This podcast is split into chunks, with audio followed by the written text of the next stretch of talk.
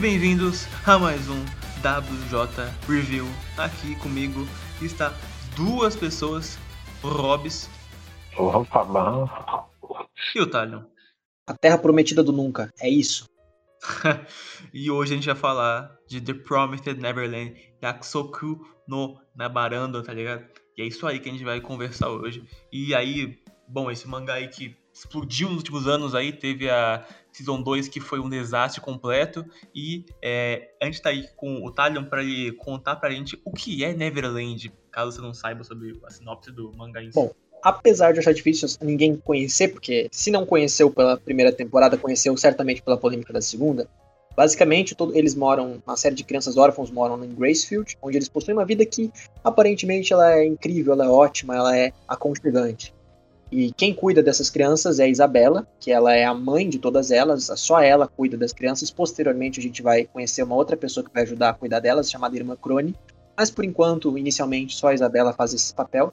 E nenhuma criança passa despercebida. Elas são vigiadas 24 horas por dia, fazem testes completamente, é, completamente é, super complexos para crianças da idade dela.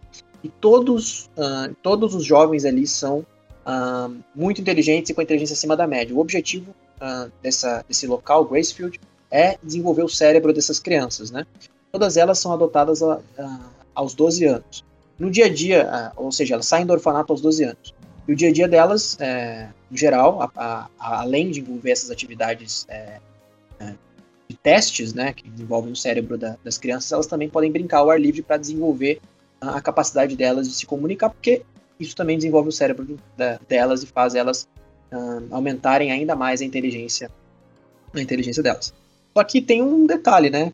Elas não, elas não podem sair do orfanato de jeito nenhum. O orfanato é cercado por um muro, tipo a muralha da China da vida. E nesse muro elas não, elas não podem escapar, elas têm um limite até onde elas podem ir. Tanto que quando elas, dentro da, da obra, quando elas tentam entrar ali dentro da saída da, da região, ou chegar muito próximo do muro, a Isabela, que é a mãe delas, não deixa. E esse mistério ronda a, essa, essa região aí da, Neverland, que a gente, tá com, a gente fica receoso porque a gente não sabe exatamente do que, que se trata. Um dia os órfãos de maior pontuação, a Emma e o Norman, eles vão, eles se aventuram pelo portão e, e descobrem, descumprem as regras, né? E eles descobrem um negócio completamente angustiante e absurdo e que o orfanato parecia perfeito, mas na verdade ele era um local onde ele era uma fazenda de crianças, onde elas uma entre várias fazendas onde as crianças eram criadas para servir de alimento para os demônios dessa, dessa escola. Então, o objetivo era desenvolver o cérebro deles para que eles pudessem virar alimento. Eles são tratados como literalmente como gado, dito essas palavras pela, pelo próprio mangaka, né? E ali, a partir desse momento, eles precisam descobrir um jeito de se livrar desse destino deles, que, tá, que foi determinado desde o momento em que eles entraram ali. A ilustradora do, de Neverland é Posca Demiso, né? É uma ilustradora, então, mulher no caso. Ela não fez nada de muito relevante que, que possa ser dito. Eu acho que talvez o mais conhecido seja DC3, mas eu não sei é, até, até que ponto alguém conhece esse tipo de obra dela. Eu, eu, eu particularmente nunca li. Mas, é, e o autor é Caio Shirai, né? Caio Shirai também não fez nada de muito importante até então. É, ele lançou alguns one-shots, é, trabalhou com a Pose Academy em DC3 também. É, então ele já tinha uma colaboração de um tempo. Uh, porém, uh, vem aí com Neverland, que eu devo dizer que o primeiro arco, que é o que a gente vai falar agora, é o melhor arco. Acho que todo mundo aqui tem um consenso, concorda com É, isso. sim, sim. Uhum. E a partir daí, que é o que justamente me chamou a atenção, né? Esse plot, esse mistério, esse drama, essa inteligência de tentar resolver as coisas, é, que chamou no geral. Então, o que, que vocês acham aí do, do primeiro arco de Neverland? Primeiro arco, cara, primeiro arco. É, Eu queria antes contar, se o Albert quiser também falar da experiência com Neverland, né? Foi porque eu acabei comprando o volume 1 e eu meio que queria saber, tipo, meio que por fora o que era, que tinha um orfanato, que era algo muito. é, Me vendiam como se fosse o Death Note só que com criança, entende? É algo assim que. O o foda é sempre isso, quando tentam vender alguma coisa usando, tipo, não, o Death Note do amor, que fazem, que falam que é Kaguya-sama, mas não é. Aí eu fiz eles com Neverland na época, tanto os fãs quanto o pessoal da minha volta que fazia usava esse mangá também. E aí, é, quando eu tive o volume 1, eu cheguei a ler, eu li o, o volume 1, achei interessante, achei de- é, legal. É, o negócio de que a garota morreu no, no meio ali, eu já sabia porque era muito manjado, porque é uma, uma história dark, mas na verdade é, tá fingindo ser, enfim, história de crianças fofinhas. Algo, algo bem previsível assim, então não é algo que me pegou tanto. Algo que não me pega no mangá em si. No geral, eu não acho esse mangá impactante para mim. Eu, eu acho que ele constrói o, a, a atenção dele quando necessária ali. Tem uns quadros dos olhos da Emma, tem ali um, um fundo maior, tem uma double page interessante. Só que no geral, é, o, a atmosfera do mangá não me pega, cara, de jeito nenhum. É, mas aí depois eu fui checar o anime, o, o episódio 1, só para comparar com o que eu li. É. Contra se contra a mesma coisa. Nada, ah. nada, nada. E tu, Hobbs? Minha experiência, tipo, a minha experiência foi tipo com. Foi com o anime, quando anunciaram, falei, ô, oh, crianças, jogos, jogos mentais. Foi legal, tipo, assistir o anime, foi tipo bacana. Aí depois foi tipo. Aí comecei a comprar a coleção. Aí foi isso, depois teve a segunda temporada, que, meu Deus do céu, o último episódio adaptou, tipo, o quê? Sete volumes, cada frame era um volume só, pô. Aí você fica bacana. Aí depois, tipo, fui, aí eu comprei a coleção. Aí, tipo, depois a gente, tipo, falou que a gente vai gravar isso aqui. Aí eu cheguei uma semana no Neverland fiquei triste. E tu, Thalio? a minha, a minha experiência, minha experiência foi, acho que a mais, a mais traumatizante possível. Eu assisti o anime na temporada que tava lançando o anime eu falei, caraca, que anime foda. O que, que vai acontecer, né, pô? Os caras que saíram do, do campo vão. Eles vão sair do campo agora, e aí? O que, que tem ali fora nesse mundo? É tipo o Shingeki no Kyojin da vida. A gente tá dentro das muralhas, a gente não sabe o que tem ali fora, né? O que, que será que é. espera por eles? São crianças. Também, né? Que vão sobreviver. Exatamente. é ruim igual, pô. igual. É, tem até arco político, olha só. Uh, mas enfim. É, tem, tem até arco político. Mas oh, basicamente isso me prendeu. Então eu entrei em Neverland e fui começar a ler o mangá, né? E viciei até Gold Pound, eu tava, eu tava assim, cara, esse mistério do Minerva, eu quero saber quem é Minerva, Minerva, Minerva, quem é esse cara que. Porque o Minerva é o que move a história. O Minerva é o cara que é um mistério que ninguém nunca saiu dali. Não, existe, não existem crianças fora dali. As crianças todas são gados, né? Os únicos adultos são as, são as, as irmãs, né, que cuidam das crianças. Né? As crianças são, algumas crianças são selecionadas para serem é, as irmãs, essas babás das outras crianças.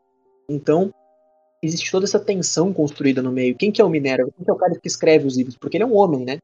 E os homens, eles não, eles sempre, eles sempre vão morrer. Ele, seguindo essa, essa ideia, eu comecei a acompanhar e terminei de acompanhar Neverland. Quando eu comecei a acompanhar Neverland, estava no final de Gold Pound, ali, estava mais ou menos saindo de Gold Point, tava num rumo que eu tava achando esquisito, mas eu falei assim, ó, peraí, de repente ele consegue fazer um negócio interessante. Não tinha sido revelado o Minerva ainda, então tava com a esperança de que seria um plot twist interessante. No fim das contas, eu acompanhei isso semanalmente, cada semana era uma facada no coração de tristeza. Não tinha um ser humano nos comentários do mangá semanal que não ficasse frustrado e triste a cada semana que passava, porque começava a ficar pior, entendeu? Só que eu acho que o, o ápice do, da, da, desgraça foi quando o cara revelou Deus. Mas isso a gente vai chegar Nossa, lá. Isso aí, isso aí, não, foi absurdo, cara. Isso aí não tem cabimento, não, velho. É. Mas, enfim. Uh, sobre, sobre, esse, sobre esse primeiro arco, falando sobre esse primeiro arco agora, é, ele é um arco que. Ele, por que, que ele é o melhor do arco de Neverland? Primeiro, porque a gente não sabe de nada, a gente tem dicas e mistérios que são plantados e deixam a gente curioso para a história continuar. A gente tem uh, a personalidade de, da Emma, do, do Ray. Ray e do Norman, que são três personalidades distintas, mas que se complementam muito bem. A gente descobre, inclusive, que o, o Ray ele é filho da Isabela, né? Em determinado ponto. É, que é a babá que cuida deles. É, e aí a gente tem essa, essa, toda essa logística de eles terem que lidar com, contra a Isabela, porque como a Isabela ela é, uma, ela é uma criança que foi criada também nos campos de Gracefield, ela é tão inteligente quanto eles, talvez mais, inclusive. E, é, e aí, sem falar que ela tem habilidades de artes marciais, né? Coisas que as crianças não têm. Então, é, para ele sair daquela situação é muito difícil. Então a gente fica pensando como que as crianças vão conseguir sair é, dessa situação e vão conseguir ludibriar a Isabela para fugir. Né? Depois a gente descobre que a Isabela deu uma facilitada e tal, porque no fim das contas ela, ela era uma pessoa boa, mas calma que a gente vai chegar lá. Então, no fim das contas, é, esse primeiro arco ele traz todos os elementos possíveis para te prender na história. Ele joga a história e fala assim, ó, Tá curioso? Ficou curioso? Olha, pô, agora fica, agora fica mais curioso ainda, porque essas crianças vão ter que se sobreviver nesse mundo lá fora, né? Imagina se essas crianças já têm dificuldade de sobreviver e dentro imagina lá fora. É. Então, bora, bora. E a gente fica morrendo de pena das crianças que a gente se apegou ali, mesmo que um pouco fio, por exemplo, que é, que é uma das crianças ali que tem destaque, que vão ficar no campo, porque eles não podem levar todo mundo junto. É, e aí eles levam só uma parte, só uma parcela das crianças, né? Então, é, chega a ser, é, assim, é muito é, é angustiante de várias formas, te deixa curioso. Mesmo que tu não tenha gostado da primeira temporada, no mínimo curioso vai ficar. Isso leva a gente ao mangá, então é, esse, esse é o primeiro arco, ele constrói toda a narrativa de Neverland, mas que, felizmente, né, não se mantém. Ele, esse arco ele seta o mundo de uma forma que se abre, tipo, de, de dentro para fora, né? É, como o próprio Stalin citou, o Shingeki. Só que é, o lance maior, a gente meio que olha para Neverland e aprende que além de você precisar setar o mundo de uma forma decente e você conseguir conduzir alguns mistérios e foreshadowings pro futuro e intrigar e fazer uma, um pacing bom, porque é algo que esse arco inicial tem de bom é o pacing, é conseguir manter a atenção, é conseguir revelar coisas e que você sabe que vai expandir. Opa, se no arco 1 a gente descobriu que o Ray é filho da, da Isabela, então as revelações vão ficar cada vez maiores, né? E de fato ficam. Ficou uma grande, uma grande bosta, pra ser verdade. Porque, puta que pariu. Porque a, a, gente. Cara, esse arco, ele, ele finaliza de uma forma decente, até porque ele meio que tira o Norman da jogada e dá essa suposta consequência para eles. Que é de fato, é, tá, vai ter só o Ray, a Emma e o, a, a, tropinha, né? A galerinha que vai junto com eles. Então o Norman ele vai pra um lugar desconhecido e ele fica do lado de, de, canto. O que eu achei uma escolha até que decente, só que não foi bem. Não, não é algo que, tipo, a, a longo prazo deu certo. Tipo, quer dizer, a curto prazo deu certo. Porque, cara, a gente vê que, como é um trio, cada um fica. É igual o Tadeu citou. Eles são bem diferentes, porém se complementam. É, e nisso, o, o Norman, para mim, ele é. Para mim, não, ele é. Ele é o cara mais inteligente dos três ele é que bolava estratégias. O plano final em si foi mais ideia dele, né? Uhum. Exato. E, então, tipo, isso de queimar Gracefield e tudo mais, é, eles escaparem. É, e pra finalizar também, que eles acabam cortando um pedaço da orelha pra poder é, escapar de Gracefield. Enfim, é, constrói a atenção muito bem, porque você consegue. Assim, é, é, a presença da Isabela ela vai de algo aconchegante no início, depois suspeito com o desenrolar do capítulo 1. Aí, depois dessa revelação, a posição dela é se torna de medo. Algo que você teme. A Isabela chega, ó, tem que fazer tal coisa antes da Isabela chegar. Aí tem atenção, tem o suspense. Que é, tipo, é como se fosse gato e rato, né? Ah. Você tem que comer o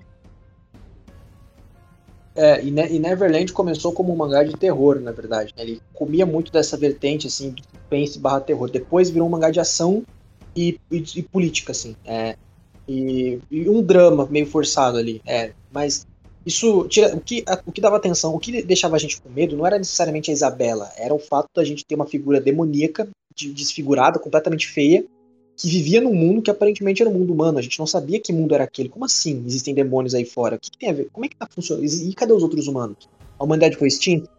É. E, e, e, assim, eu imagino que o Caio Shirai conseguiu fazer esses, esses primeiros capítulos de forma ah, tão, assim, tão interessante, tão intrigante, porque ele tinha que fazer que a gente, fazer com que a gente se prendesse na história. Mas a impressão que eu tenho é que o Caio Shirai não, não definiu o que, que era a história. Eu sinto que ele só tinha a ideia, o conceito, e aí acima disso ele foi trabalhando conforme os capítulos foram passando. Acho que ele tinha um conceito de um ou dois arcos no máximo, e depois disso ele foi tentando colocar elementos na história para prender a gente, porque ele ia ter que revelar os demônios de qualquer jeito. Imagina se o arco de Gold Pound, ao invés de ser um Battle Royale, por exemplo, fosse um arco de uh, investigação e suspense. Seria um arco que combinaria muito mais com o tom da primeira temporada e que não destoaria. Eu gosto de Gold Pound, deixa claro. Mas ainda assim, é, ele, ele começa a dar errado no final ele começa a dar errado no final. Uh, acaba que vira um Battle Shonen. A gente começa a não temer mais tanto os demônios, porque a gente vê os demônios como, é, como só os adversários dos protagonistas, não necessariamente como uma figura a ser temida, né? É, onde as crianças não têm o que fazer contra eles. A gente não vê dessa forma. Isso é um grande problema. O, o foda disso é porque também, além de você ter essa construção inicial da Isabela como um demônio, é algo que me. Que me eu, eu sinto que se ele quisesse fazer alguma coisa assim, que é, é, é, é, pra mim é dividir em dois. Porque pra mim, é, mostrar, tipo, o mangá, é, botar em explícito um jantar de demônios, botar a Isabela falando com os demônios, eu não sei se isso realmente era uma boa escolha.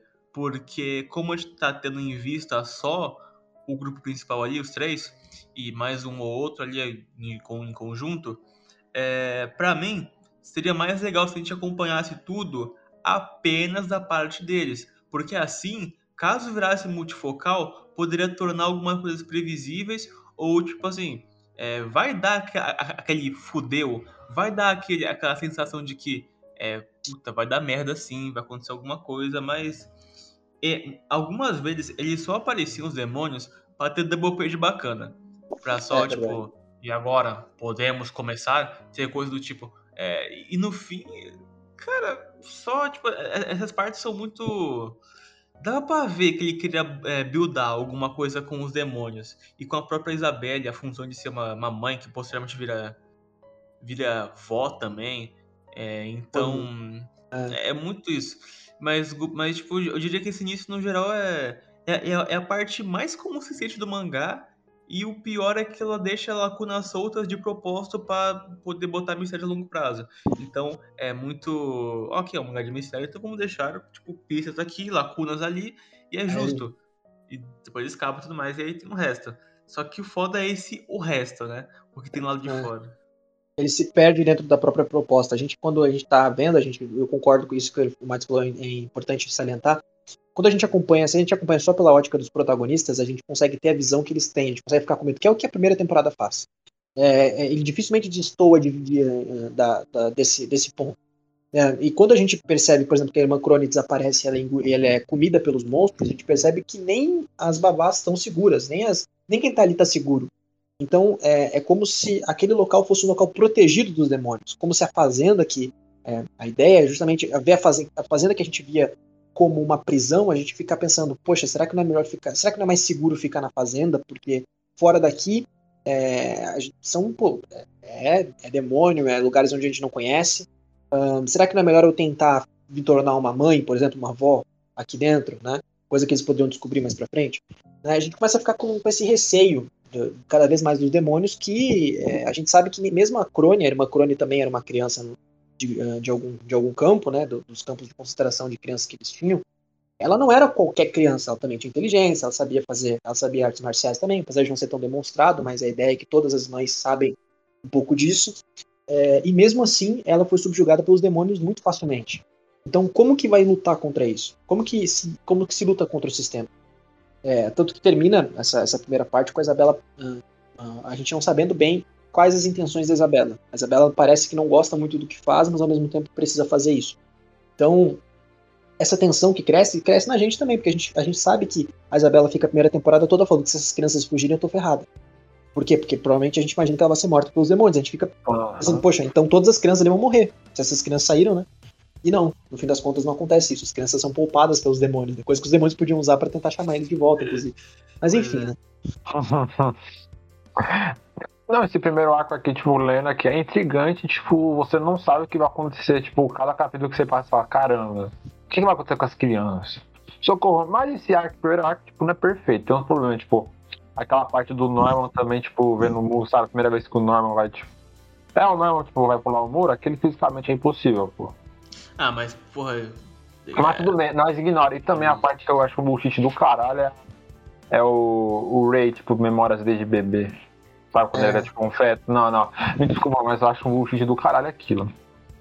Existe, existe uma, uma doença onde a pessoa lembra desde o nascimento dela as, as situações? Existe isso? Não, mas não um feto. Não um feto. É. Isso não, não, não existe. Assim, um feto não. Não que, eu, não que eu tenha conhecimento científico sobre isso, né? Sei lá se alguém, se alguém souber, de, mas não que eu conheço.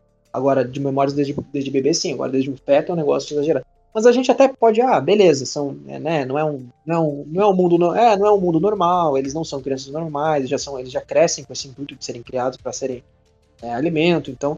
E inclusive esse, esse, esse anime, esse mangá traz uma, um questionamento que ele faz uma, eu lembro que quando esse mangá estava lançando tinha esse questionamento sobre um paralelo com o veganismo que esse mangá estava tendo, né? É, com o fato de que é, as, as, as, era uma crítica social o fato da gente fazer as mesmas coisas com as vacas, né, com os animais, é. de, de, prender eles e comer eles. É interessante ver é, que tipo de discussão traz nesse sentido depois é, sobre essa veganismo versus uh, onivorismo, digamos assim, né, que a gente tem. Vocês, vocês, concordam com essa ideia de que é uma, é uma crítica ó, Pô, esse mangá não é. No final, esse mangá não é nada. Não, esse é. mangá não é nada. Nossa. Boa frase. É, não, tipo, no começo ele tenta tipo, fazer uma crítica, mas no final não é nada, pô. É um mangá vazio. Agora vamos pra uma parte. Vamos pra desgraça, vai. Roda a intro aí.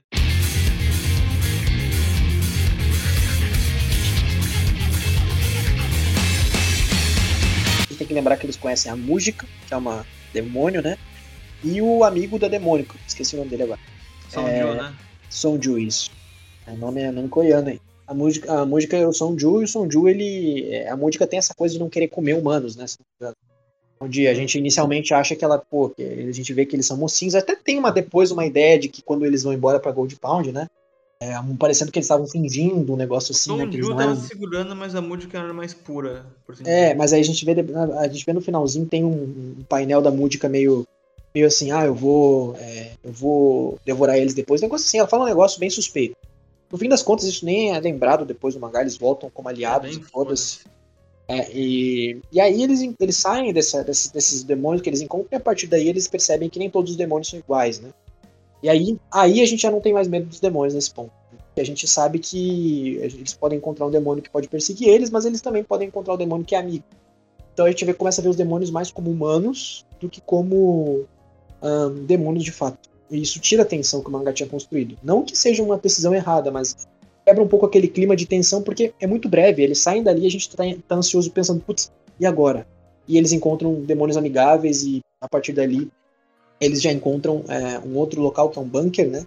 Onde tem uma série de crianças escondidas ali e dois adultos, né? O Yugo, o e o Lucas. Os dois, os dois eles, eles são encontrados no bunker junto com outras crianças e a gente começa a se perguntar: ah, mas e aí? Dois adultos? Como assim dois adultos? Como assim crianças num bunker? O que está acontecendo aqui, né? A gente começa a ficar com bastante dúvida do que, tá, do que, do que, que esse mundo quer oferecer pra gente. Como é que é? Então realmente não é o nosso mundo ou é o nosso mundo pós-apocalíptico? É o que a, gente, a primeira coisa que a gente imagina. É o sim, qual que é? O, o mangá, ele quis também dar possibilidades. Ele quis mostrar que, cara, nem todo demônio é ruim, cara. Peixes são amigos, não comida, tá ligado? Então. aí a referência. Um, a Mudika e o Songu, eu, eu, gosto da posição que o mangá dá inicialmente de você ser algo muito ambíguo. Porque para mim, passa um pouco a sensação de que eles podem trair é, Gracefield a qualquer momento, né? Trair uhum. a Emma, o Ray. Só que aí, para mim, já começa um pouco os problemas. Porque é, você começa a pensar é, no, no, como o Norman poderia ajudar numa, numa, situação dessas. Só que também esse é o ponto do, do, do autor, né? Porque ele, ele quer tirar o Norman de cena para ele poder é, desenrolar mais quem é menos. Não que é burro, mas a Emma e o Ray, sabe? Eles são um pouquinho menos que o Norman. Então, ter ali também eles como tanto como liderança passional, tanto como uma liderança que possa guiar eles para a liberdade, para o futuro, as, as crianças que tipo, estão meio perdidas ali, né? E vale lembrar que a Emma é a cara de Neverland, ela é a protagonista. Então ah. ela tinha sido, até então ela tinha sido menos desenvolvida do que. Não menos desenvolvida, mas ela tinha menos destaque do que o Norman ah, é. e o Ray. Né? O Norman e o Ray são personagens muito mais chamativos do que a Emma no início, assim. Apesar de a Emma ser uma personagem interessante, ser um trio interessante, e como eu falei, eles se complementam, então no início ali eles é, é interessante ver a dinâmica dos três. O, o Kaio Shirai queria, pelo que eu entendi, ele queria tornar a Emma mais protagonista do que os outros dois, né? E não igualar a situação. É, essa, essa, primeira parte, é, essa parte pré-Gold Pound ali, uh, logo depois que tem esse lance do, dos demônios ali, da música, música ou música, fale como quiser do Sungu. É, temos ali uma parte que eu gosto bastante, mas é, é assim, eu, eu, gosto, mas o que vem depois é o que foge, né? Que é o pré-Gold Pound, que é quando tem ali o, o Yugo aparecendo, né? Eles acabam vendo outro orfanato e descobrem lá que tem alguém vivendo lá, tem um vagabundo. E esse cara é o Yugo. E é lá que a Emma prova que também pode ser capaz de, de ter uma estratégia, ter uma inteligência, é, e a ajuda do Ray bolam que, é, cara, toda a teoria que eles montam, que ele vive bem por causa da água, ele não tem, assim, ele não tá realmente em boa forma, então tem coisa fresca, as frutas, o ambiente, é, o jeito relaxado que ele vive, enfim, é, e também a, o lance dela poder explodir quando ela quiser. Eu sei que pode ser um blefe isso, com certeza, mas é, é um modo dela conseguir ganhar na, na pressão ali. Então eu acho que a Emma, acho que o momento mais legal da Emma, é, sozinha ali, em conjunto também, é nessa parte do Yugo. É nesse momento que ela tenta barganhar com ele e convence, porque ela é empática, ela é simpática também. Ela tem alguma desenvoltura ali para conseguir convencer o Yugo. Se não for na, na, razão, cara, vai na força. E essa seria a força, bombardear o local. É, o Yugo e o Lucas são os personagens que eu mais gostava de Neverland. Eles eram, assim, um dos. Uh, eles. É muito fácil gostar deles, porque eles cuidam das crianças, eles são a figura paterna das crianças, né? É, e dali a gente aprende a, a, entender como o mundo dos adultos funciona, porque até então as crianças não tiveram uma figura adulta, eles tiveram uma mãe que fingia ser uma mãe para eles naquele ponto. Né? Depois a gente descobre que na verdade ela não fingia tanto assim, mas enfim. É, e, e, nesse ponto elas precisam de uma figura que. É, porque elas nunca conheceram um homem adulto, né? Elas precisam de uma figura que é, elas consigam enxergar uma esperança. E eles são essa esperança. Só que dentro desse arco existe um sacrifício é, deles no final do arco, né, que a gente vai falar mais pra frente, mas que é um sacrifício que quebra aquela ideia de que eles eram personagens interessantes. Porque o autor não quer matar criança, né? Ele, quer, ele quer evitar que essas, que essas coisas sejam vistas pelas pessoas, porque é um pouco pesado demais, porque é um shonen da Jump. Então, é, e aí ele pega e coloca os dois para morrer. E não era necessário os dois morrerem ali. Mas os dois morrem juntos porque eles querem, porque eles querem começaram juntos, tem que morrer juntos, né? Mas falando de Gold Pound ali, é, eles chegam nesse local de Gold Pond, eles atravessam uma floresta meio, meio né, perigosa ali, que eles conseguem até driblar os demônios, porque é, eles têm mais experiência em combate, esses, é, o Lucas do Yugo, né, do que as outras crianças, e por eles serem adultos, eles são mais fortes. É, e as crianças todas, elas, elas já estão mais ou menos treinadas com o que elas deviam fazer. Aí o autor começa a introduzir muito personagem. Muito personagem que ele não trabalha no futuro. É, personagens, inclusive, que ele já não trabalhava direito uh, o pessoal dentro do, do Gracefield, já era difícil. E aí ele vai introduzindo. Esse é um problema de Neverland muito grande. Ele vai introduzindo personagens a rodo e ele não vai conseguindo desenvolver. Às vezes aparece uma criança falando e a gente não lembra que criança que é essa, a gente não sabe que criança que é essa. Sendo que essa criança já apareceu lá atrás. Então, é, eu entendo que ele quer fazer uma junção de, de crianças, mas ele não consegue trabalhar um núcleo que não seja os três, os três principais e a menininha lá e o. E o, e o, outro, e outro menininho lá. Né? Que é o, o, os dois principais, a Guilda e o, e outro, e o outro. É, e seguindo essa, essa, essa, essa, linha de raciocínio, o Gold Pound ele é um local uh, de Battle Royale, ele é, um lugar, ele é um lugar onde os demônios caçam as suas presas, porque não bastasse eles comerem o, as crianças, né? Os demônios eles é, querem caçar elas porque é divertido, né? Aí, fazendo um paralelo à torada, né? Tô brincando. É, mas e a gente descobre desse ponto que os demônios eles ficam mais inteligentes conforme eles consomem os humanos, e que se eles pararem de comer carne humana, é, eles vão regredindo né, a, a, forma mais bestial deles, digamos assim. Quanto mais humanos essa pessoa consome, mais inteligente esse demônio, mais forte ele, é, ele fica. É, então aí começa aquela, aquela discussão moral, né? Será que os demônios comem por uma necessidade de sobrevivência, não porque são maus, mas aí você tem esse campo de concentração onde os demônios matam por prazer, eles correm atrás das crianças por prazer.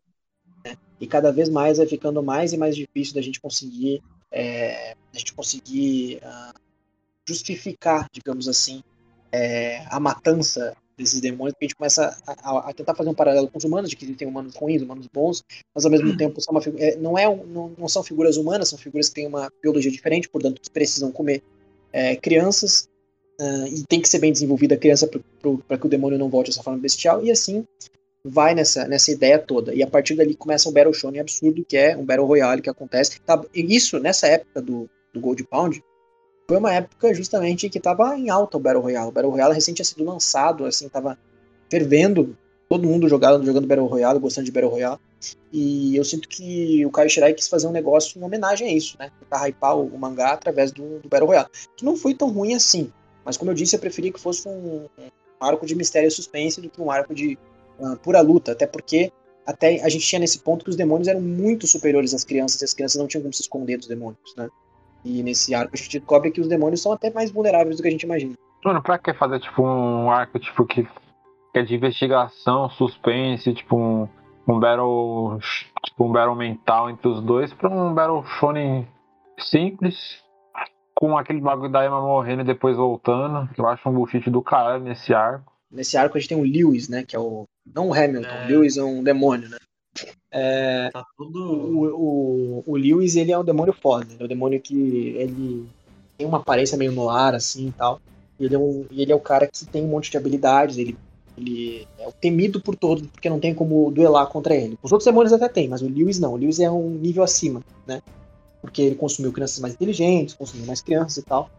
E aí o arco, é, ele, tem dois, ele tem dois pontos. Tem o primeiro ponto onde eles têm que achar, descobrir coisas sobre o Minerva, por isso que eles estão nesse local de Gold Pound. E o segundo ponto é a luta contra o Lewis, onde eles precisam derrotar o Lewis, ou pelo menos incapacitar ele, para que eles consigam sair dali vivos, né? E aí existe todo um plano mirabolante em volta, tem aquela, tem aquela câmara, né, onde eles encontram mais uma dica do Minerva, é, que, é, que é o que mantém a história novamente presa, né? A gente mantém a gente presa à história. Cara, Gold Pound é aquela coisa para mim que o pré, pré Gold Pound aí, o início, onde tem o setting lá numa cidade em que uma música toca, é, tem, tem humanos ali e os demônios chegam, pegam e vão embora. É, é um set muito interessante porque você já bota é, o, quer dizer, ia botar, ia falar os protagonistas, mas assim, só a Emma que tá lá. Nessa situação de que ela tá num lugar novo, em que os demônios são é, é presentes de modo efetivo, só que é aquela coisa. Para mim, na minha opinião, o autor ele quis explorar uma possibilidade e se empolgou. Ele quis pegar uma possibilidade e ele foi longe e usou como algo principal. É, porque quando você vai confrontar os demônios, é, você vai ter que partir para força. E você vê pessoas que partem para força, para mim, na minha opinião, seria melhor se fosse um ponto do mangá. Pessoas combatem demônios sozinhas, mas também elas vão às armas e tudo mais. Só que um outro ponto legal que o mangá poderia trazer seria o lance de Gracefield, o pessoal ali, tratar usando a inteligência, estratégia, ser esperto. Mas esse arco durante a, segunda metade é, vai pro caralho junto do pacing, na minha opinião. É pro caralho. Porque é. ele começa. Ele pega essas crianças que são guerreiras, é, tenta setar ali um, um backgroundzinho ok, e aí parte pra guerra. É batalha, investida, é moleque de 4 anos com escopeta mirando no demônio, o demônio chama a mãe da, do outro, grita pra caralho, um monte de random morre para dar um impacto ali, mas ninguém liga para eles. É... Enfim, e além de ser várias páginas só disso, é maçante. É, o ritmo ali tá. Cara, foi arrastado essa parte da floresta, foi arrastado. E ainda por cima, quando a gente poderia ter uma, uma participação da Emma, efetivamente ali, é, se fosse ter esse, esse, esse, conflito de você ser efetivo é, com essas armas, você ser efetivo com a força e, e também com a inteligência, a Emma nesse arco, na segunda metade, não faz nada. Ela fica parada esperando ela e o Lewis. Seguinte, se eles não voltar em 10 minutos, mano, pode me comer, relaxa, relaxa, pode confiar. E ela espera e 5, 4, 3, 2, 1. Emma, olha pra cima. Hugo Irei derrotam a porra do, do, do Lewis ali. E cacetadas Shrek, né? Cacetadas Shrek. Porque cacete, cara, o, o, o lance é, é, é para mim, primeiramente, que ele não morre. Gente descobre isso depois que ele não morre, isso aí ele não morreu. Uh, e também que foi muito. Cara, o pra, pra mim, é, é, dessa parte do, da floresta em diante que o mangá ele tá. E, e, pra mim, o autor ele, ele, se empolgou um pouco com essa ideia de você montar um Battle Royale. De você Muito. montar. Mano, vamos nas armas, vamos nas armas, mano. Revolução, revolução. E, tipo, um, um, grupo armado que poderia ser uma ideia do mangá, pra manter ali e tudo mais, vira uma base. É, pra eles enfrentarem os demônios, eles têm que às armas. E isso é algo obrigatório, tem que meter a bala mesmo e acabou, porra, entendeu? É. Porque entendi, eles, se, eles, se, juntam ali ao, ao, grupo principal também e juntam uma força, uma aliança. O Yugo também reencontra o Luca, defendendo que estava vivo. Tem um flashback legal. É, os mistérios, eles começam a ser menos flexíveis. Os mistérios, eles começam a não ser alguma coisa que direciona a história. Mas, assim, a gente tem muita coisa pendente ainda sobre o mundo. Mas Cara, é que você começa a esquecer algumas coisas que no começo eram fundamentais, né? Para você ter, montar o um mundo ali, ter uma, uma história. É, você ter várias fazendas, por exemplo, dá um plot para vários outros arcos, por exemplo, mas eles procuram seguir uma forma muito linear e algo que a própria, o próprio autor ele meio que assume no último volume. Porque a gente vê uma, uma notinha dele, para quem leu a versão da. Enfim, a versão dos volumes. Fala que ele achou arriscado fazer um plot driving, focar no plot, ao invés de fazer um character driving, focar nos personagens em si, tipo, a situação deles e tal. Porque quando você faz um, um plot driving, você, tá, você tem que seguir uma linha linear pra caralho. Neverland é isso, é plot, é, é uma lore. Tanto que eu odeio a lore do Neverland, eu acho um boba pra caralho. Tipo, tem nada a ver com o que o bagulho quer fazer.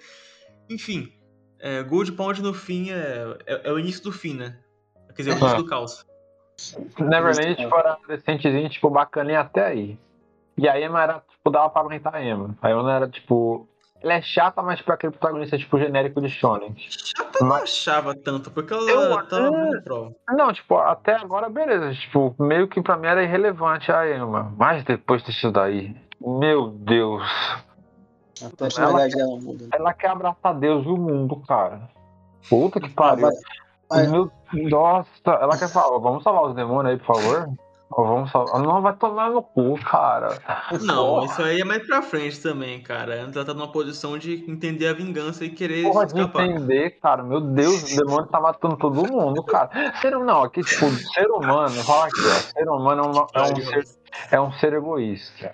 Fala a real, ser egoísta. É, você quer salvar o demônio no final, mano. Fio dedo no cu, mano. Desculpa. Ah, mas é não, é justo, cara. Não, mas é justo, cara. Vamos imaginar isso tudo porque ela conheceu a música e sabe que nem todos são assim. Então, por exemplo, Hobbs, é a mesma coisa de eu chegar e, cara, eu fico lá amigão do Ben Affleck. Puta, mano, Ben Affleck, tu é um mito do caralho, velho. Tu é meu melhor amigo. Aí eu vou lá e mato todos os caras que moram na América, tá ligado? É, é ah. é basicamente essa lógica. Não, não, é incoerente, sabe? É. Eu vejo, eu vejo. Mas eu vejo, tipo, que o Miami é muito positiva, cara. O mundo tá acabando, pô. Mas ela tem que ser a luz, cara. Ela tem que ser a luz do, da esperança do, do, dos jovens, caralho. Que esperança, pô, de esperança, mano. É, todo mundo, é que eu não sei se eu não tava, tipo, já queria que todo mundo morresse aí no mangá, sabe? Tipo, se... falei, ah, pô, menina positiva do caralho. É que, é que sabe, sabe o que que é forte? É que é quando ela encontra Deus lá, o Rim, né? O, o ele, ele, o ele fala que tem um, um meio deles saírem de lá. E ela se agarra a esse meio. Então ela segue o que o Rim meio fala para meio que o que ele fala para ela. Né? Então ela tenta seguir esses passos para ter o, men o, menos sacrifício possível, entende? E aí, e, se eu não me engano, o Rim fala para ela os passos para ela seguir o que ela tem que fazer, mais ou menos, né? Que daí ela diz que vai, ela faz um acordo que fica, a gente não sabe o que, é até o final, é, com o Rim. E aí ele ajuda ela, né? Então gente, ela sabe coisas que a gente não sabe e que não é dito pra gente. Então a gente tende a, a, achar que os passos dela são é a melhor escolha, porque ela conversou com Deus, então tem que ser a melhor escolha. Só que é uma questão assim, é, ela é o tipo de pessoa assim, ela, ela tenta separar os demônios, mas ela não. Mas, é, aliás, ela não tenta separar os demônios, ela tenta não matar todos os demônios. E o problema é que a maioria dos demônios é, não busca justiça, não busca algo correto, eles só veem eles como comida. É. E outros querem até brincar com eles. Tanto que a gente vê o, que o Lewis, né? O Lewis é um cara. A gente vê o Lewis no futuro, a gente percebe que ele tá vivo e ele tá discursando a favor das crianças, né? A gente descobre ah, é, estranho pra caralho.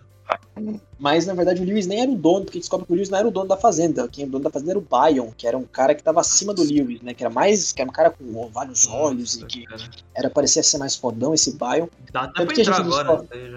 É, a gente, a gente descobre que o, que o, que os demônios, até tinha, tem até um demônio lá que aparece em Gold Pound, que ele tem uma esposa, né? E aí eles lutam e morre o demônio, e a esposa fica triste, começa a chorar, e eles têm que matar a esposa também. Isso é muito é, ruim, cara. Aí eles se sentem mal porque matam a esposa, cara, o negócio. E aí. E aí e vai escalando, e vai escalando, e vai escalando. E aí, todo, claro, nem todos os demônios são ruins, mas assim, de, a maioria dos demônios, a gente tem, tipo assim, veio o demônio, cara, a gente tem que atirar, porque, pô, se o demônio matar, se o demônio tivesse chance, ele vai matar a gente, né? A gente não tem um, mais os adultos com a gente, por exemplo, eles saem dali.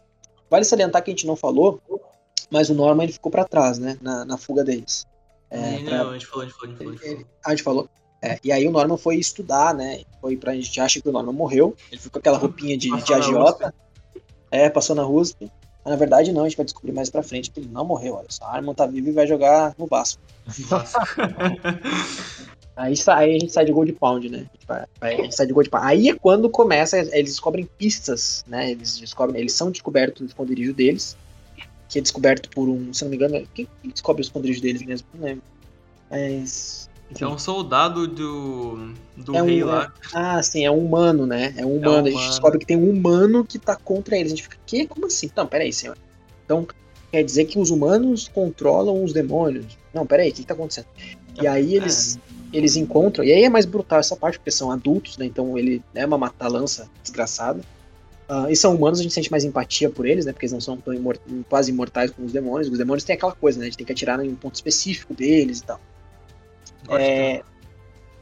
Exato. E aí eles. E aí eles descobrem que tem uns pilares, não sei das quantas, que daí ele dá uma ruchada, o autor dá uma ruchada, né? O Caio Shirai dá uma ruchada.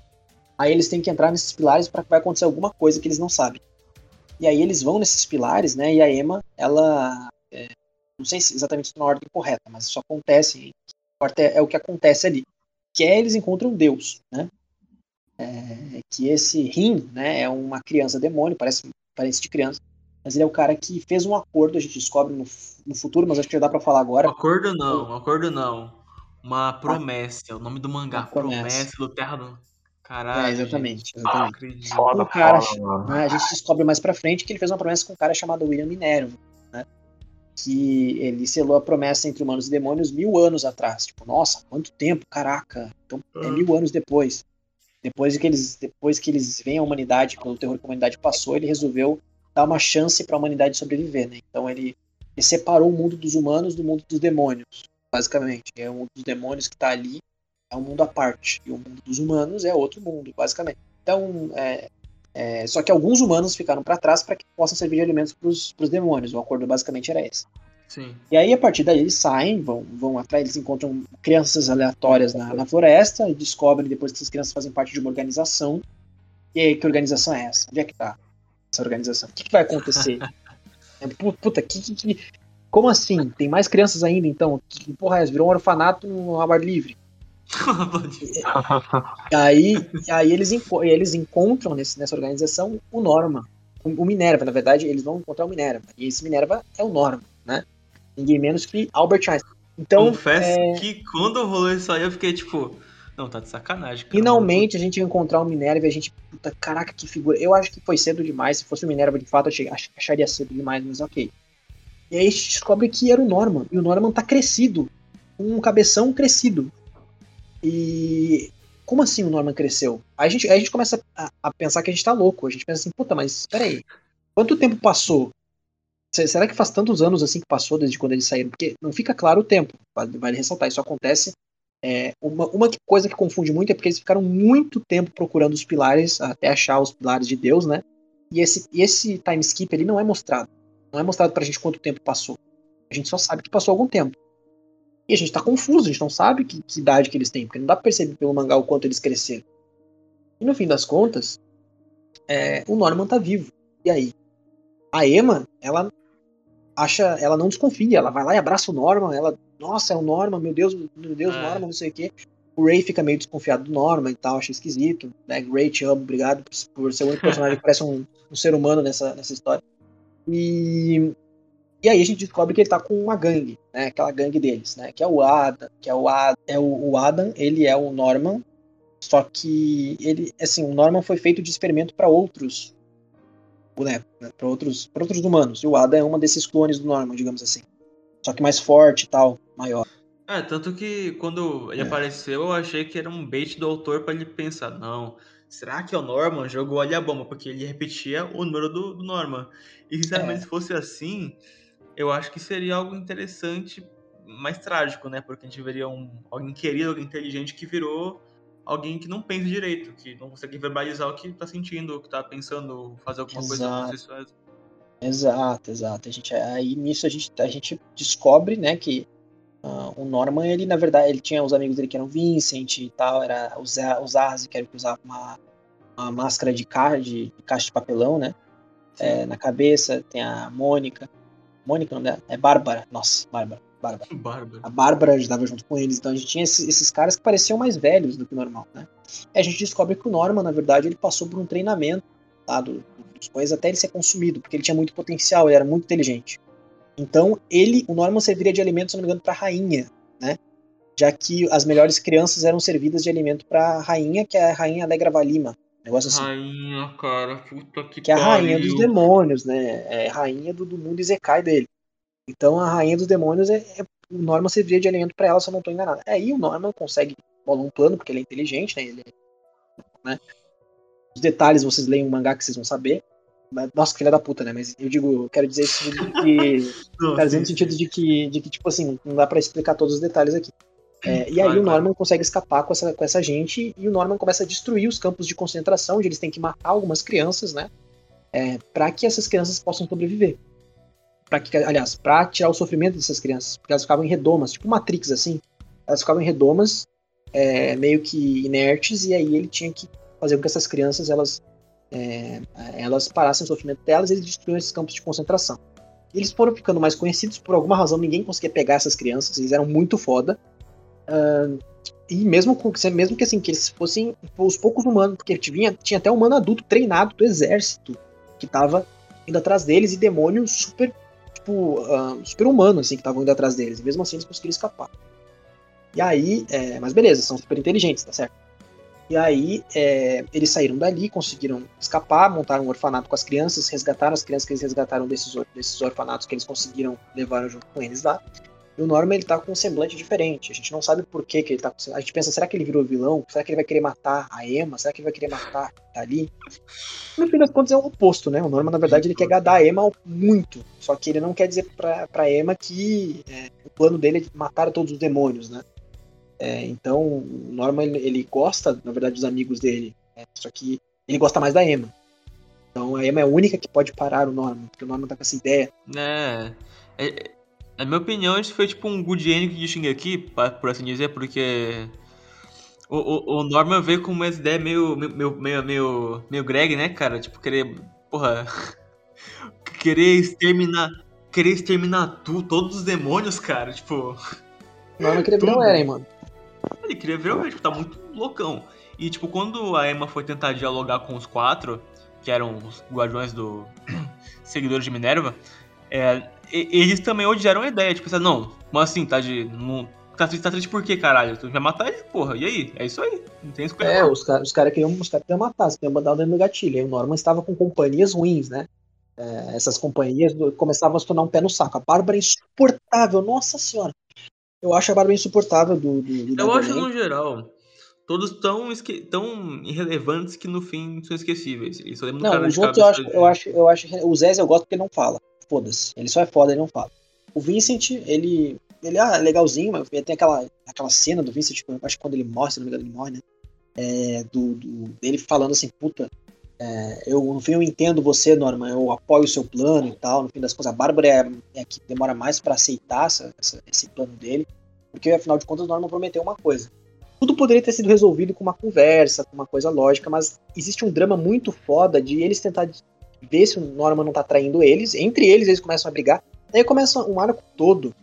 É, em vez de desenvolver a história, eles fazem um conflito interno. Ele tenta fazer um conflito interno, que é onde o Norman tá sendo investigado pelos próprios amigos, pelo Ray, né? Porque o Ray tá suspeitando do Norman.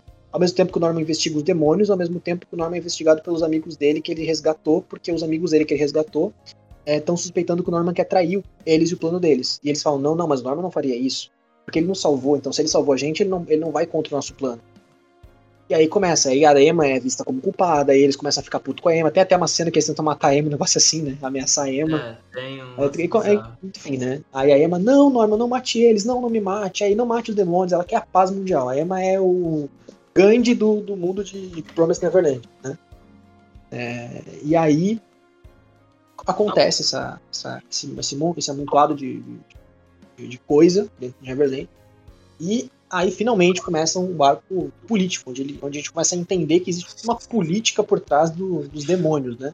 A gente descobre que do lado de fora das muralhas, quer dizer, de Gracefield, a gente tem é, líderes é, diplomatas demônio.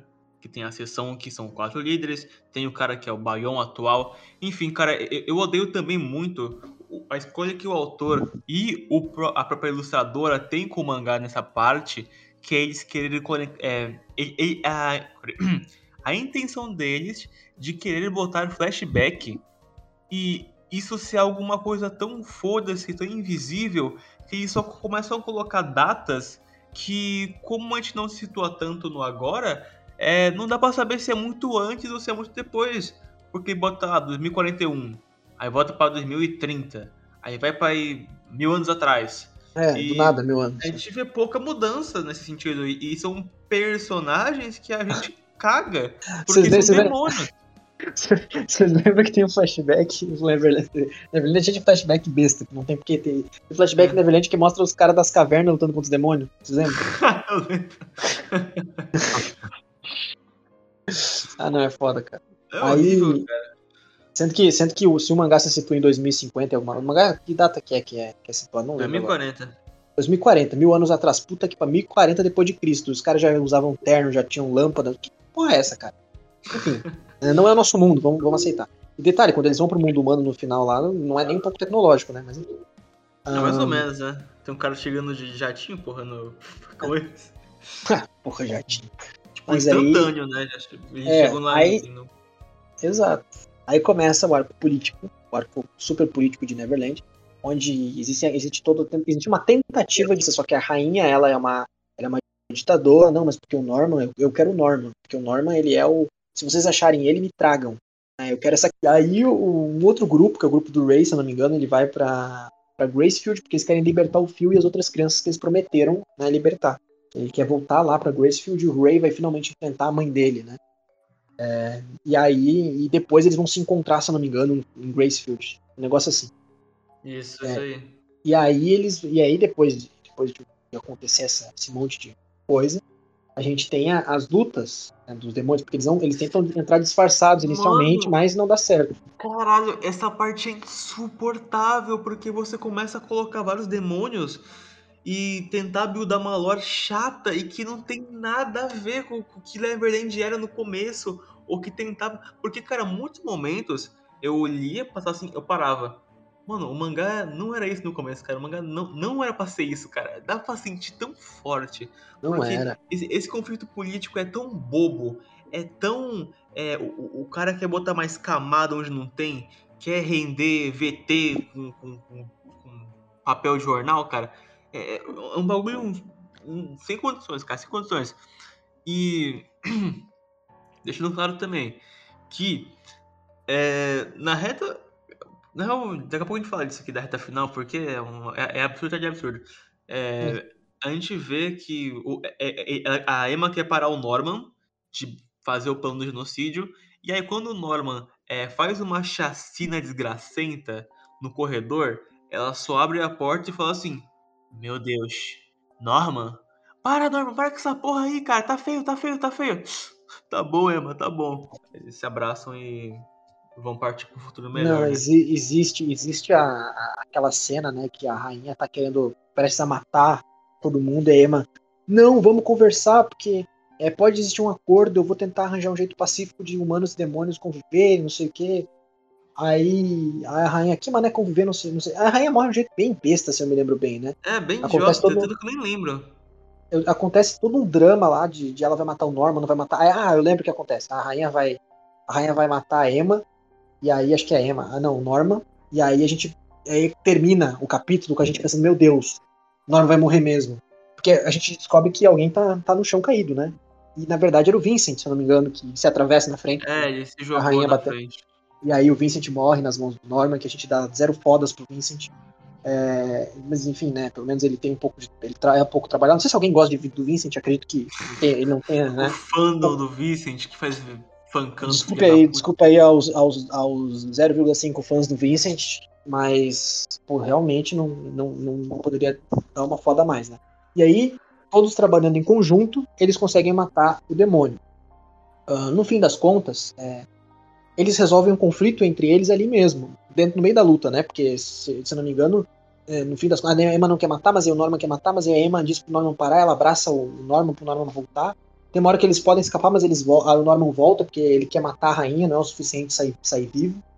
É, e aí tem aquela confusão toda de arma pra lá, arma pra cá, e a rainha fica cada vez mais forte, e a rainha mostra a forma final dela, né? A gente sabe que Ela mostra a forma de verdade dela. Se não me engano, ela come outro demônio e fica mais forte. Um negócio assim. Que mangá é esse, cara? E aí ela.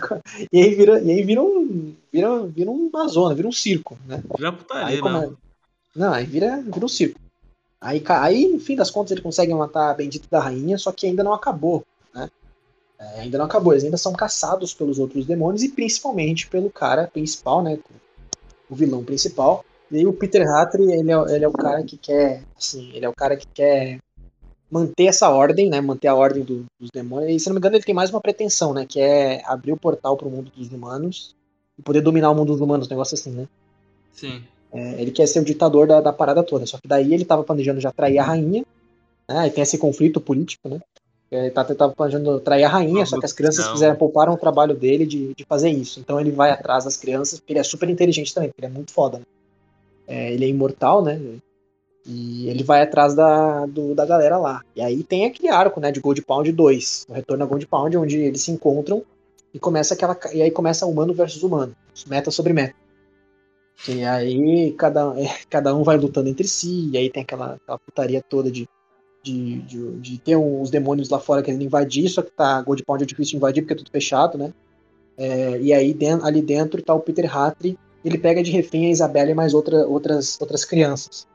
Aí a gente tem a parte de muito conflito, tem o flashback do Peter Hattry, é, tem a, a Emma tentando fazer o Peter. Hattry ficar do bem, né? A gente tem essa, essa parte. Se não me engano, ele fica do bem no final, né? Não, Nossa, ele não sim. fica. Ele não fica. Ele, ele sucumbe à loucura e se mata mesmo. Ah, ele sucumbe à loucura. É, ele finge que ficou do bem, né? Aí ele sucumbe à loucura e se mata, Se exatamente. mata. É, pelo menos ele, o único. Achei Ah, justo, achei aí- justo. Aí a, a Isabela faz o sacrifício dela, finalmente, para as crianças. Ela, ela, detalhe, ela não precisava morrer nesse ponto. Ela podia ficar viva, que daria, Não, foi- daria para dar. Foi tinha acontecido-. Já tinha acontecido tanta, tanta coisa sem sentido que se a Isabela fica viva era a coisa que mais tinha sentido naquele ponto ali. Não, a morte dela nessa parte foi patética. Não, quando eu tava lendo, eu falei, não, não é possível. Eu também, falei, eu eu já ri. sabia que Eu ri. Eu já sabia que, eu já sabia que ela ia morrer, só que eu falei assim, ah, de repente ela vai morrer de um jeito mais orgânico, né, talvez. Não, vou morrer de qualquer... Mano, Diz- No, dizem no ela morrer. finzinho, no finzinho do conflito, tá? A, a Múdica virou presidente lá, fodona. Todo, todo, o galera tá indo preso, aí tá Petrobras. Geral tá, tá de boa quietinho lá e tudo mais. Aí, gente, finalmente vão pra cá. Pum, o demônio fala assim: vou comer vocês. Finca dois dedos na costa da, da Isabela, mata o demônio ali e tal, derrotam ele. Depois, meu Deus, Isabela, meu Deus. É, não morra, mamãe, am- amamos você. O Nem demônio não parece aparece do nada, né? é, sim.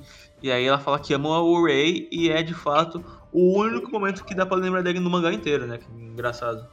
É, o Ray, vale lembrar que o Ray perdeu o destaque depois do Gold Pound. O Gold Pound já tá mais é apagado Ray? depois do Gold Quem é Pound. É, quem é Ray? Depois do Gold Pound, ele...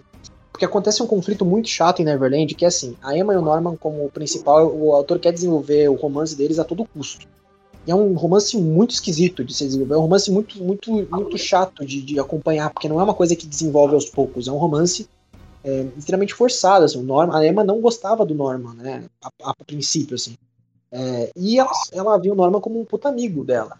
E o Norman sempre amou a Emma, tanto que não acontece romance entre eles. né? E, e aí, no, no- o Ray, ele é o cara que ele sabe o que tá acontecendo de errado, ele desconfia do que tá acontecendo, ele sabe o que tem que ser feito, o que é melhor ser feito, ele fala, mas ninguém dá uma foda pro Ray. O Ray Ele não é Aceita. incisivo, cara. é, e o Ray aceita. Tipo, por que, que o Ray aceita? Porque se ele ah, acaba botando o pau na mesa, como ele deveria acontecer, como aconteceu na primeira temporada, né? é, o Ray é, vai roubar o protagonismo da Emma.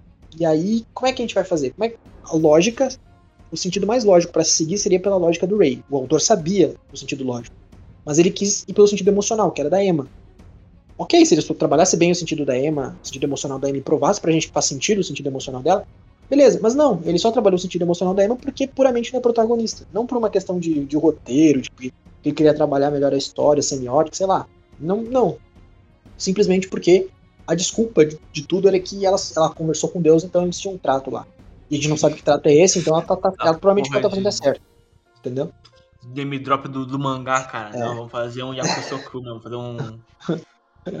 Eu sou o Promessa. Promise, na verdade. Ahn, e aí, é, o que o falou também é importante, né? A música começou a discursar pros demônios, então ela ganhou os demônios na base da paz, né? Falando pros demônios, nem todos os humanos é, nós criamos os humanos desse jeito.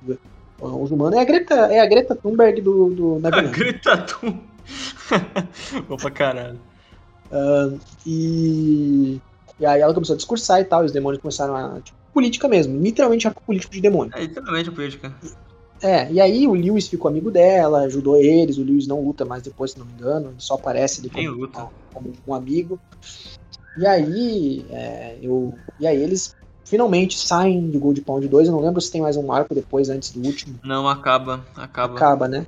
Digam aí pra, pra, pra todo mundo como que é, qual que era o acordo né, entre a Emma e o Deus. Né? Gente, me manda de volta para o mundo humano aí. Só que tem que ter uma condição, né? Ah, então faz geral. É... Não. Vai ter que me dar esse cu aí. Não, não vamos. Não, vai tomar seu cu, tá? Não, o trato basicamente é porque a Emma fala assim pra, pra Deus: Olha, eu quero voltar pra, pra Terra com os humanos, né? Com os, com os órfãos, com todo mundo, tudo, todo mundo lá e tudo mais. É, ah, mas tem que ter um, uma condição, né? Qual que vai ser? É, eu vou perder as memórias. Ela sorri, trato feito. E essa é a nova Não, promessa. Me, me, me, responda por que, que o demônio aceitaria esse, esse acordo? Qual que é o benefício dele com isso? Não tem benefício algum, cara. Eles voltam, qualquer coisa, é só reencontrar, recuperar as memórias ali, reconta tudo foda-se. Eu, é... eu, eu, juro que eu não lembro se existe um benefício do, do, de Deus conseguir. Porque o benefício de Deus no acordo do Minerva, beleza, eles iam manter a os, os, humanos iam ficar mais seguros, mas iam se manter uh, os demônios se alimentando de humanos. Então fazia sentido, era um acordo sim, justo. Sim. Agora, da, eu não lembro do, o acordo da EMA ser justo, não lembro um acordo que faça sentido da EMA. Posso estar esquecendo de algum detalhe aqui, mas se vocês me elucidem, mas eu acho que não, não existe, acho que era só ela perder as memórias mesmo. deu. Acho que era só isso. Porque o portal final, não podia ser aberto, podia ser aberto por Deus, né? E final é aquela coisa, né? Porque as crianças estão lá, é, é uma e... chave que abriu o portal, acho. Né? É, a Emma ela fica na abstinência pelo. no mangá inteiro, ela fica, não, o Norman, o Norman, o Norman. Aí chega na reta final, o Norman chora pela Emma, aí tem a Rei, nossa, gente, que. É basicamente, quando os humanos voltam, é, a Emma tá num lugar diferente. E esse lugar é nada mais, nada menos que. É, eu. Foi, é, é, o Polo Norte, aquele lugar que ela vai, cara, é um lugar tão fodido. É, o Polo assim, Norte, não é o Polo Norte ela fica na casa do Papai Noel, né? Por um tempinho. Ela não sabe quem que ela é, e passam meses, só anos. Enfim, eles ficam mais de dois anos procurando pela Emma. Então, no meio da feira, eles encontram a Emma, se abraçam, família, e fim, o mangá acaba e eu fico com aquela cara de cu. A Emma, a Emma não lembra deles totalmente, né? É, ela não só, lembra, não lembra. Ela, ela só abraça eles porque é, acontece aquela coisa assim de ah, pelo menos a Emma agora está feliz com uma família que faz ela feliz, então nós vamos deixar ela, ela por aqui. Feliz. É, e aí começa. E aí, aí teve esse momento que a gente se arrepia e fala, nossa, caraca, olha isso, ela tá feliz e mesmo assim os amigos dela, mesmo nas sombras, protegem ela, sabe? A Emma é, sorri e fala assim, essa de fato é minha The Promised Neverland. Não, é uma, uma sacanagem. Enfim, Enfim né? tipo, falando do, agora um pouco do, né, o cara salientando tudo que esse ponto aqui, é um mangá que é, é, é um estudo. Na minha opinião, é um estudo, porque você sabe que alimentar ideias boas no início não necessariamente segura que vai ser bom no futuro, né? Porque, cara, uhum. o começo tinha muitas ideias boas, mistérios ali que dava para fazer alguma coisa legal para dar uma ponte. É, só que no fim, junto do. O mangá morre junto do Yugo e junto de qualquer, de qualquer coerência que ele tenha depois. Porque ele. Cara, ele se perde no ponto e se empolga muito na questão de você querer. Enfim, tem as armas, tem a, a, a, a Revolução Armada, tem. Eles matam, pipocam os demônios com, com a K-47? Pipocam. Ok, mas isso tem mais de uma vez. Tem até o fim da porra do, do, do, do, mangá. E depois tem política. E aí eles começam a meter que tem os líderes que um substitui o outro. Enfim, eles metem uma Soul Society dos demônios ali, né? E fica, fica escroto porque o, é muita coisa inútil. Você fica lendo aquelas coisas que eles salientam e colocam background ali e botam curiosidade que fulano não gosta de, de ciclano do demônio. Enfim, um puta Avenida Brasil Gourmet, né? Se for falar assim. E nisso, quando conclui essa porra toda, você pega essa informação que eles deram no início de que porra, tem muita coisa ali por baixo ali dos panos ali, que relação dos demônios entre eles, que a rainha é fodona, que não sei o que é backstory de mil anos atrás, e você enfia no meio do seu cu. Porque isso aqui não, vai, não adiciona praticamente nada. Porque no fim quem resolve é a Emma. Quem resolve é a Múdica. Quem resolve é o Lewis. De Gold Power de que a gente achou que tava morto, mas voltou pra resolver aqui. É o Shanks, caralho. O Lewis foi o Shanks, porra. E, não, o, o. Assim, o. O Neverland, ele, ele brinca com, ele brinca com uma, ele, ele não justifica as coisas que, que ele tipo acontece porque tem que acontecer. Ponto. É assim, ele quer chegar a um ponto, ele chega a esse ponto e se ele tiver que passar por cima de coerência, roteirização, personagem, ele vai fazendo. Tanto que ele mata uma série de personagens secundários que ele, que ele dá um, um pequeno destaque ali. Sabe? Acho que a única, única coisa mínima que a gente que a gente sente pena são porque são crianças, mas assim, mesmo assim é, é muito vazio. E o mangá, tipo, ele. Cara, não é tipo. Não tem que ser o Isayama pra tentar fazer. Tipo, fuder quando chega o time skip, porque quando vai expandir é uma merda, né? Porque o time skip de Shin aqui é horrível também, mas também é uma história. Lembrando que eu tô comparando porque são histórias que começam de um ponto e vão se abrindo, mistérios, etc. Forchada. Só que o Neverland, ele tem uma conclusão para os mistérios, ele tem uma, uma, uma, resposta, ele tem uma. Um, ó, é isso aqui. Só que esse aqui é um lixo. Só que esse aqui é, é algo que você começa a, a constrói sendo algo, mas quando dá a chavinha, não, o Minerva é o cara de fato que é a, o fodão, que sabe das coisas. Tira o capuz, quanto tempo, Emma? Nossa, gente, o Minerva na verdade era o Norman? Como assim, boy? Porra, é. E, tipo, também. É claro que não era, tipo, era outros caras aí no, contando as histórias, era gravado e tudo mais. Porque o cara quer salientar, gente, é gravado, não é, um, não é ele, tá bom? E. Cara, mil anos atrás. Mil anos atrás, tudo mais. E nisso continua e continua e continua. E esse mangá, ele persiste num erro cansado, porque como se eu fosse definir esse mangá, é um mangá cansado. É um mangá que, sabe quando você vai correr, é uma maratona inteira no, no teu quarteirão e tá suspirando, tá ofegante? É, é basicamente você pegar esse, essa parte tá ofegante e andar até a padaria. Você vai assim, cansando, assim, cambaleando, e você vai lá porque tem que ir. E é porque é porque é mesmo, né? Como diria o Cid indo preso, né? O dublador. Porra, tu tem. É isso, cara. O, o, mangá no fim é muito incoerente. O pacing é horroroso. Depois de, de, de Gold Pond já tava estranho já na metade, porque tava muito arrastado as lutas. Mas depois disso, ele se pega. O detalhe muito inútil e e segura e leva pra casa do caralho. Principalmente a parte do arco final ali com os demônios que eu comentei antes, que enfia no cu as informações. Ali também é um saco. Tu passa as páginas com informação inútil na cabeça. É um plano do Norman sem jirico, não tem ideia de jirico, burro pra cacete, e que a Emma quer resolver de forma pacífica. Que o que é coerente pra, personagem para mim, porque é, é de fato, porque é, é, o bagulho dela era com a liberdade, era em conseguir fugir. É, e como eu salientei no começo do podcast, é, a Emma ela tem aliança ali com a música e não quer que o povo dela se foda porque ela, ela, ela, ela tem fé. É, é, isso, o ponto é isso. A Emma tem fé, no geral, e nisso aí também da fé dela, é que ela tem fé de que existem mais pessoas como a música. Existem demônios que não precisam exatamente dessa punição toda que fazem. É, então, é, é mais um, um, juízo de valor e ser justo. Ser justo porque, cara, dá pra gente sair daqui nessa. O contrato, quem quebrou foi eles. Eles que resolvam. A esquematização é estrutural. O líder, o líder dessa porra não é um demônio, é um humano. Então já, já pega os negócios ali, cara. Tipo, se o cara que tá no topo é um humano, então alguma porra deu errado ali, tá ligado? Entende? Então, é isso, cara. O, o mangá não, não sabe o que, que é no, no, início. O início, cara, pra mim, tipo, fecha ali em, no orfanato. E aí eles pulam e falam assim: nossa aventura só está começando. Fim, acaba o mangá ali, na minha opinião.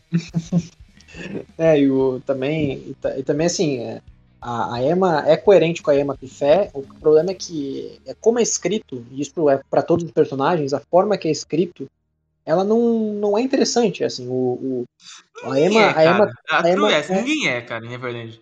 Ninguém é, exatamente. E a Emma, ela, a Emma não, né? Porque assim, isso é um artifício que o roteiro usa para dar destaque pra Emma, mas é para ela emburrece os personagens à volta dela, não por culpa da Emma necessariamente, mas por culpa do roteirista. Ele, ele, ele precisa, ele não sabe trabalhar o Ray e o Norman separadamente de forma inteligente, mantendo a personalidade deles inicial, é, complementando com a Emma, porque antes, por que, que ele conseguia fazer isso? Porque era um, era um arco pequeno, segundo, porque eram só os três, basicamente, Terceiro, é, ele, ele podia sustentar a história na, nas costas de mistério, de, de suspense, então ele não precisava revelar nada naquele momento. Mas quando ele começou a ter, ser obrigado a revelar as coisas, ele começou a ficar perdido. Porque ele tinha que dar um jeito de revelar tudo isso. E acho que ele não tinha ideia de como que ele ia fazer. Acho que ele foi pensando e foi escrevendo, foi pensando e foi escrevendo. E aí chegou um ponto em que a gente tava. A gente pegou esse ódio e direcionou pra Emma, porque é, o, o, autor ele não, ele não conseguia mais se sustentar em nada. Assim. O Norman, que era um personagem super interessante no começo, se tornou um porre depois, um cara que, que só queria vingança e, e era um completo gado da Emma, aí um trocadilho com o fato de eles serem gados. É, ele ficava à mercê da Emma completamente, a Emma dizia, ele fazia, ele não ouvia a Emma em algum momento, mas a Emma, se a Emma implorasse, implorasse pra, tem até um, uns quadros que ele fala assim que ele não pode muito olhar para Emma, porque senão ele vai começar a, a sucumbir ao que ela quer. Tem, tem um quadro que é mais ou menos isso, né? E extremamente paga-pau da Emma, assim, e o, e o, e o, Ray é o único que tá entendendo a situação. O Ray é, é, é, o nosso alívio porque ele sabe, pelo menos, que aquilo é ridículo. Mas ele não faz nada também. Então, por quê? Porque se ele fizer, novamente, o roteiro não vai para onde ele quer. Então, é uma série de coisas que ele precisa diminuir personagens, diminuir a história para chegar a um ponto onde ele quer. Tipo assim, eu quero que a Emma faça, vá do ponto X ao ponto Y. Então, para ela ir do ponto X ao ponto Y, eu vou descartar esses personagens aqui. Eu vou pegar e vou, vou usar a, a personalidade do Norman do Ray, vou submeter ao que a Emma quer. Porque quando ela chegar nesse ponto aqui, eu quero continuar a história uh, uh, acontecendo determinadas coisas que eu planejei. E assim vai, mangá. Até que chega um ponto em que ele simplesmente vai jogando personagem, vai jogando ideia e fica uma bagunça total. No final tem 500 mil personagens, a gente não lembra de metade. É, a gente, os momentos memoráveis para mim de Neverland, eu lembro até Gold Pound, mais ou menos, depois começa a ficar tudo meio embaralhado, porque é uma, é uma confusão. Imagina quem leu, quem leu normalmente por volume, que nem o Mites, ainda fica confuso. Imagina eu que eu li semanal, cara. Era, era um absurdo, porque não sabia, ficava assim, peraí, então quer dizer que esse livro era escrito pelo Norman desde o início? Aí depois, mais pra frente, é revelado que na verdade não, na verdade era o Minerva via mil anos atrás. Aí tem cinco, seis caras da família do Minerva que tinham um discurso político, porque daí tem flashback, tem toda uma discussão sobre o fato de ele ser uma família, de, de é, o Peter não querer, Peter Hatter não querer é, é, contato com, com, o mesmo contato, porque o Peter Hatter era bonzinho, né? Mas aí chegou um ponto que ele começou a invejar o Minerva, um negócio assim, eles começaram a se separar. E aí tem toda essa, essa coisa de ser passado geração em geração para que as crianças vejam um dia do que o Minerva falou e possam desvendar esse mistério e, enfim. Isso vai acontecendo de, de forma muito embaralhada, muito esquisita.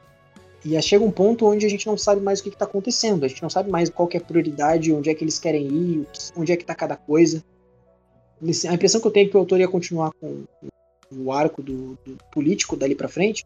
Aí ele lembrou assim, puta, é verdade, né? eu tenho que resgatar aquelas crianças lá em Gold Pound. Puta merda, o que eu faço agora? Aí deve ter pensado assim, ele deve ter pensado assim, puta, ah, o Fio, cara, o Fio, aquela criança que eu falei que ia trabalhar. Ah, nossa, que merda.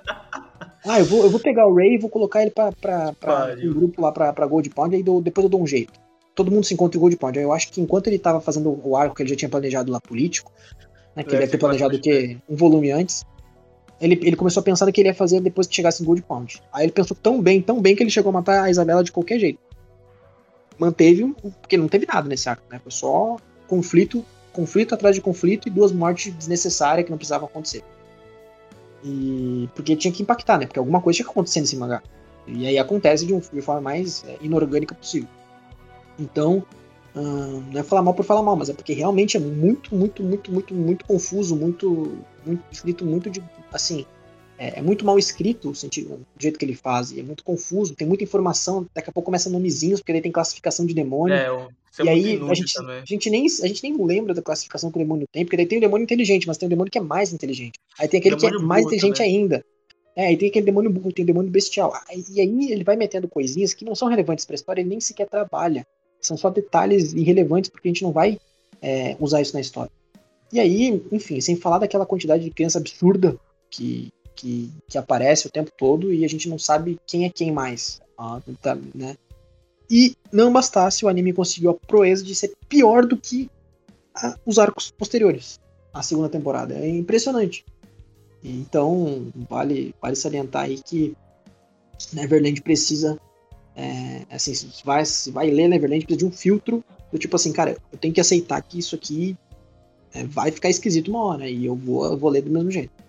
Porque olha, haja coragem, se ler semanalmente foi, um, foi uma tortura. Ah, geralzão, Neverland é um potencial desperdiçado. Pô, mano, uma história tão legal, tipo, inter... o primeiro arco interessantíssimo.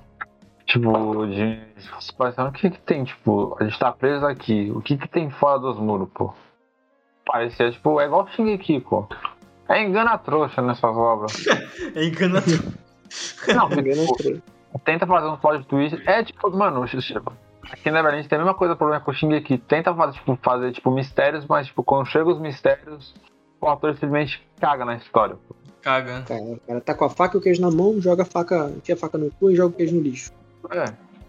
É, o Neverland O- é, o, é o potencial desperdiçado.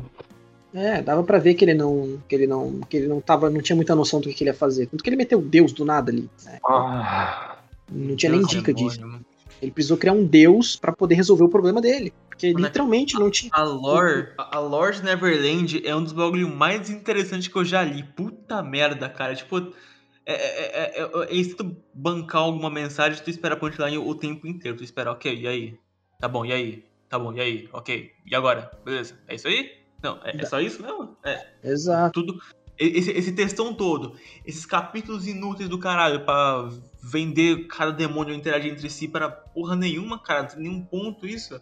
E, e de novo, tudo isso com aquele pacing desgraçado, arrastado, triste. Nossa, cara, É, e, e- tudo piora com o tempo. Não, é muito, é muito assim, é muito, muito, muito ruim. É, é- o fato dele, dele colocar Deus explica muito bem o, o que, que esse mangá significa, né? Ele Ele colocou Deus ali porque era uma ferramenta que ele precisava. Porque pensa comigo, ó. Ele, tá, ele saiu do Gold Pound, tá? Parece que até ali ele tinha planejado. Aí ele sai do Gold Pound e ele pensa, putz, o que, que eu faço agora? Aí ele pega e coloca é, um mistério de, de, de ter que achar, assim, aquele mistério do mapa, né? Que foi até interessantezinho. E aí eles vão pra cada um desses lugares do mapa, acham, encontram Deus, tá? E, e aí ele coloca Deus ali por quê? Porque daí é um artifício onde ele pode fazer o que ele quiser, porque Deus é Deus, então ninguém pode questionar os poderes do cara, e coloca um acordo que ninguém sabe. Como ninguém sabe os poderes de Deus, mas sabe que é Deus, e ninguém sabe o acordo que Ema fez, ele tem tempo até o final do mangá pra planejar o que ele quer fazer de fato com a Ema e com Deus. Que é uma forma dele postergar o roteiro. Então, é, para mim foi esse artifício que ele utilizou, né? É, ele acho que, acho que mesmo quando Deus apareceu, ele não sabia o que ele ia fazer com Deus, ele não sabia o que ele ia fazer com a Ema, acho que ele nem sequer sabia direito que acordo que ia ser, ele sabia mais ou menos. E aí, conforme foi, foram passando os capítulos, que ele foi tentando pensar no que, que ele ia fazer. Porque eu não consigo achar outra explicação, assim. É muito, parece muito que ele jogou a ideia ali pra pra poder dar tempo do mangá respirar, sabe? É, isso, é, isso é triste, assim, triste ver uma situação dessa. Bom, a gente pode, pode perguntar também pra vocês o que, que, assim, o que vocês fariam de diferente se vocês leriam outras obras, né, dele. Não. Ser sincero, não. Hum. De- deixa, deixa em off isso aí. Deixa em off. Esse cara já me provou que ele não sabe escrever uma história. Verdade. Pô, o que salva, tipo, o mangá pode ser a arte, pô. A arte dos volumes é legal. Dos volumes. É, Ah, que é. eu, eu tenho a coleção inteira física aqui. É, Arte? volumes é foda. Só que é assim, tipo, eu passei por todas as etapas da Panini. Os volumes, os primeiros volumes, tipo, é bem feitinho. Aí depois chega aqueles volumes gritantes, tá ligado? Que é duro pra abrir, que meu Deus. Aí depois, Nossa. aí depois chega, eu passei por todas as fases da Panini, até chegar tipo, no último volume que tipo, é, é gostoso de ler. Vocês mudariam alguma coisa ou não? Ah, deixa, desse- deixa desse jeito aí. Tira. Tipo, igual você tem no, no, na parte de Gold Pound ali, né? Deixar o mangá sendo, por exemplo, aquela parte da revo- a revolução armada, lá, ó, juntar a galera com as armas, você pega aquilo e torna como uma minoria, como um pessoal que ataca, mas, tipo assim, só existe ali, ter um pessoal que, que é avançado dessa forma. Aí depois, lá na frente, você volta com eles, certo? O negócio é, se eles têm inteligência para escapar e fugir de vários demônios na casa, no mundo, como situações que poderiam favorecer ou não, eles poderiam também usar toda, a inteligência deles. Então, por exemplo, Gold Pound, se cara, cara, dá pra Gold Pound nem precisar de conflito direto. Só uma de game ali, só uma armadilha, arrancar informação. Só que não, o autor ele prefere jogar no liso e fazer Battle Shonen. E o arco político em si, esquece, joga fora, joga fora, joga fora, joga, joga lá fora, joga, puta que pariu. De é. resto, assim, é só ser consistente e lembrar sobre o que o mangá é, né? Ler o próprio mangá. Exato, exato. É, sinto que faltou isso também pra ele, né? Ler o próprio mangá, verdade. Mas mantém, mantém a mesma, a mesma pegada que você tinha no início. É, evita expor, ser expositivo demais com os mistérios dele. É, não torna o Battle Shonen. Mantém os personagens fazendo coisas inteligentes. Planeja um pouco. Planeja um pouco. Leia o próprio mangá. Não, não, não saia por aí fazendo qualquer coisa, porque assim, é, fica, fica confuso, fica bagunçado, enfim. Vai, é, dá para ver claramente que a falta de experiência dele escrever mangás longos é, fez com que ele tivesse dificuldade em fazer Neverland. Mas enfim, acho que ele, nem ele esperava esse sucesso mesmo. É, enfim, o que, que, qual a nota que vocês dão pro mangá no final? Quatro. Lapada, assim, quatro. E tu, Rob? Tipo, ó, o mangá começou com 9, primeiro arco. Eu gosto bastante do primeiro arco. Tipo, uns transforminha, beleza. Aí depois, tipo, 8. Aí depois foi Starlight inteira, depois 4. Uhum. Pra, mim, pra mim começou com 6, 7 e foi só descendo, cara. Quase. Cara, eu só não dou 3 porque eu considero o começo, cara. É, o começo salva muita obra. O começo salva bastante, cara. Começo é legal. Uhum. É, faz sentido. É, eu, dou, eu, dou, eu dei 3 pra obra, na época mesmo. Eu não me arrependo do 3 que eu dei, porque, assim, eu só não dei 2 e 1. É, na verdade, a justificativa não é porque eu dei 3, é porque eu não dei 2 e 1, porque eu. Porque ainda tem dois arcos que salvam. Então, esses dois arcos, eles aumentam aí dois pontos, né, digamos assim, da vida. Então, porque o, o Gold Pound eu gosto, o primeiro arco é o melhor de todos, e depois dali é só ladeira abaixo. Né? Então, eu dei 3 por isso. Assim. Mas é. Se alguém der um ou dois, eu não vou, não vou julgar, não. Assim, porque, olha, é triste. É, esse foi o WTR, WTR Review de Yakusoku no Neverland, né? Se você discorda de tudo, refuta a gente nos comentários do YouTube. Se você concorda, dá like. E se você discorda também, né? A gente comentar, dá like também para nos ajudar aí, é propagar. Tem o um apoio na descrição. É, despedidas aí, Rob. Bebam água como fruta, galera. Boa noite. Manda tchau pra galera aí, Talion. Boa noite aí, valeu. É, se eu falei alguma besteira aí, falem, por favor. Se eu esqueci de alguma coisa, falem também. É, eu não vou lembrar de 100% do mangá, então vou tentar um resumo. É isso aí, né? É, espero, que, espero que vocês tenham gostado. Valeu. Redes sociais aí embaixo, canal de cortes, a Twitch. E é isso. E é porque é, e é mesmo, e ver, e jer, e como diria Winnerton Nunes. E até o próximo vídeo, até o próximo podcast. Falou aí, galera. Falou. Falou